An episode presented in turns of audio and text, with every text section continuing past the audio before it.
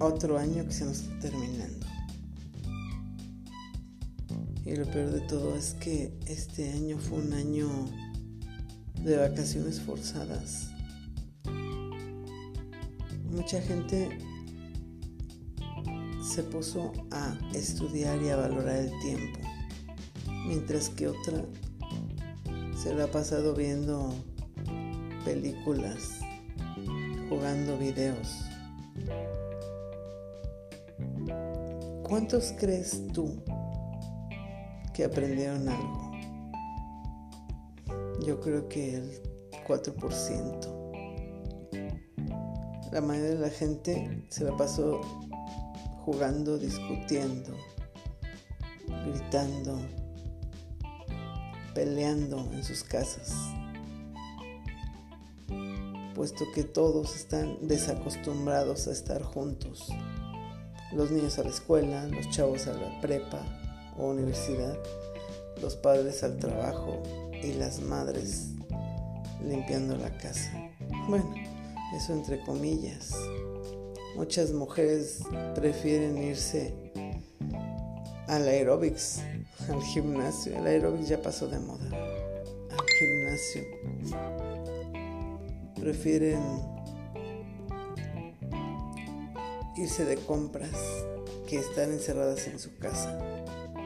O meterse al internet. El quehacer ya no está de moda.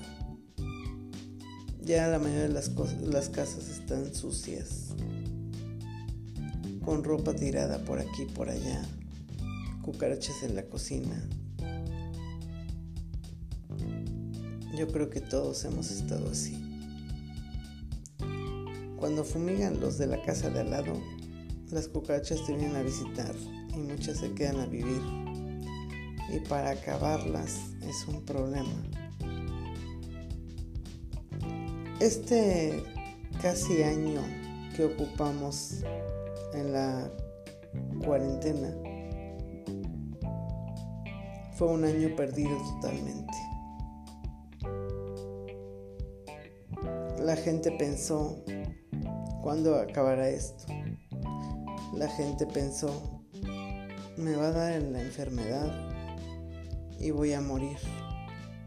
Ya no tengo nada que hacer. Voy a usar el tiempo como se me dé la gana. Pero bajo ese manto de problemas cubiertos de cubrebocas y desinfectante de manos, se estaba, se estaba fabricando un futuro pobre, un futuro que no sabemos qué va a suceder si no despertamos antes de que termine el año. La gente, la que es inteligente, se puso a invertir su dinero, no importa la cantidad. Mucha gente pensó en eso. ¿Por qué empezar el 21 con problemas económicos? La mayoría de los establecimientos, tiendas, zapaterías cerraron por muchos días, muchísimos. Y muchos tuvieron que dejar el local, puesto que las rentas se los comían. Ahora hay muchos locales en renta. Los dueños de esos locales les importó un comino la situación de las personas, en la cual también ellos estaban metidos y no comprendieron y pidieron que desocuparan sus locales. Y mucha gente con problemas comenzó a traspasarlos. Y los que los traspasaron vieron que no había nada que hacer. Comenzaron a utilizar el negocio.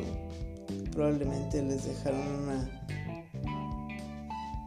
cafetería o, una tienda de la que ustedes quieran y no había gente.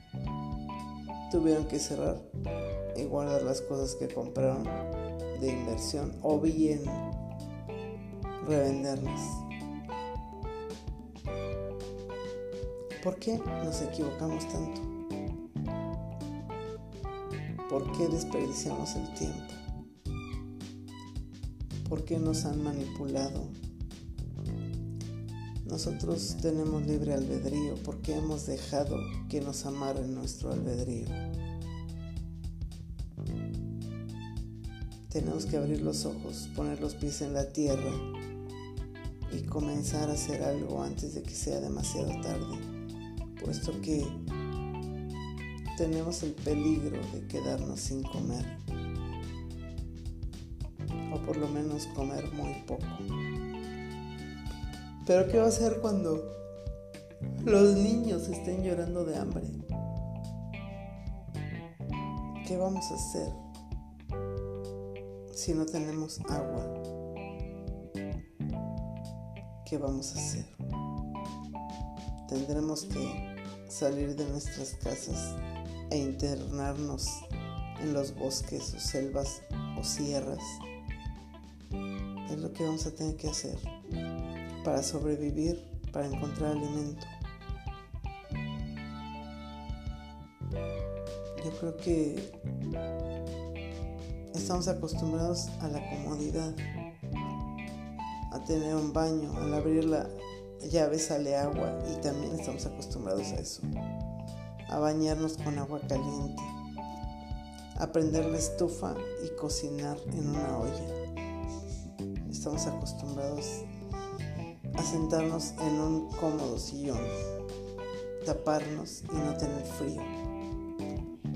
Pero si ocurre lo que les digo, vamos a tener que cargar con una buena chamarra, ponernos doble pantalón o un mayón abajo y el pantalón.